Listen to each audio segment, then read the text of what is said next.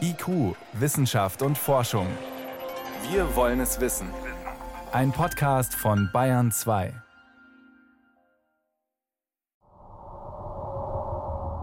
Pluto, ein Himmelskörper kleiner als unser Mond und mindestens 30 Mal weiter von der Sonne entfernt als die Erde. Eiskalt ist es dort draußen und ganz schön finster. Dann hat man eben den Gott der Unterwelt genommen, Pluto, also Hades hätte es auch sein können, der griechische Gott der Unterwelt. Hört sich nicht gerade gemütlich an, was Thomas Kraupe da über Pluto und seine Namensgebung erzählt.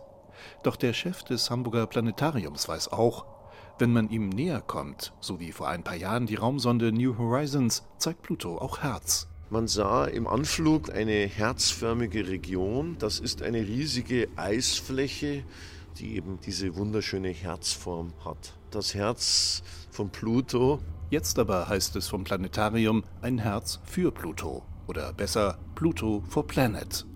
Beides, Herz und Pluto Werbemotto, sind auf dem Anstecker zu sehen, den Thomas Kraupe am Revier trägt. Mit Spezialvorführungen und vielen Hintergrundinformationen wollen die Hamburger Sternenkundler dazu beitragen, dass die Degradierung Plutos zu einem Zwergplaneten wieder rückgängig gemacht wird. Denn sobald er abgewertet war, der Pluto, natürlich so gesagt, ach so, mit dem brauchen wir uns gar nicht mehr auseinandersetzen, ist ja kein Planet. Aber das ist eine ganz, ganz wichtige Region im Sonnensystem, die degradiert wird durch diese Begrifflichkeit. Dieser Bereich dort draußen, das ist der sogenannte Kuipergürtel. Eine Region am Rande unseres Sonnensystems, aus der auch regelmäßig Kometen in Richtung Erde unterwegs sind und in der wahrscheinlich noch viel mehr Objekte wie Pluto herumschwirren. Dass man die Ende des 20. Jahrhunderts nach und nach entdeckt hat, war der Anlass dafür, an Plutos Planetenstatus zu rütteln. Man vermutete Dutzende, Hunderte, sogar Tausende von Objekten jenseits von Neptun. Naja, und da waren wir jetzt vor der Alternative. Entweder sagt man, es gibt eben mehr als neun Planeten, die Schulen und alle müssen sich umstellen, oder man sagt einfach, nee, Pluto ist ja sowieso kleiner als unser Mond, also warum nicht gleich sagen, Pluto ist kein Planet mehr. Ist Pluto also aus purer Bequemlichkeit kein Planet mehr? Haben die Astronomen ihn quasi rausgeschmissen, um einer möglichen Planetenflut vorzubeugen? Fakt ist, dass 2006 ein zusätzliches Kriterium für Planeten eingeführt wurde. Dieses Killer-Kriterium der Internationalen Astronomischen Union, mit dem man Pluto eben gekillt hat. Dieses Killer-Kriterium geht vereinfacht gesagt so. Wer Planet sein will, muss bei seiner Reise um die Sonne immer und überall freie Bahn haben.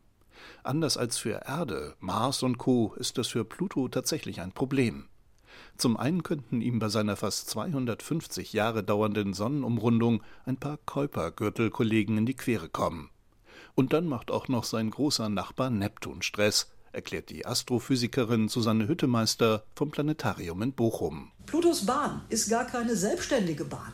Plutos Bahn wird vollständig von der Bahn des Planeten Neptun, des nächstinneren Eisriesen, großen Planeten, dominiert. Das ändert sich auch nicht in 200 Jahren oder in 2000 oder in 2 Milliarden Jahren. Pluto bestimmt also nicht allein seinen Weg.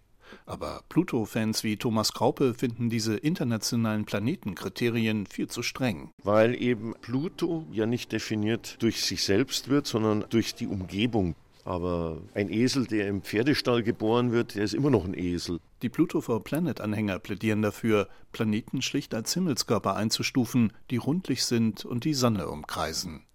Andere Wissenschaftler wie Susanne Hüttemeister lassen solche Überlegungen kalt. Ich traure überhaupt gar nicht mit. Die Definition, die wir jetzt gefunden haben, halte ich für sehr richtig und sehr sinnvoll. Eines macht der 90. Geburtstag des Pluto damit auf jeden Fall klar.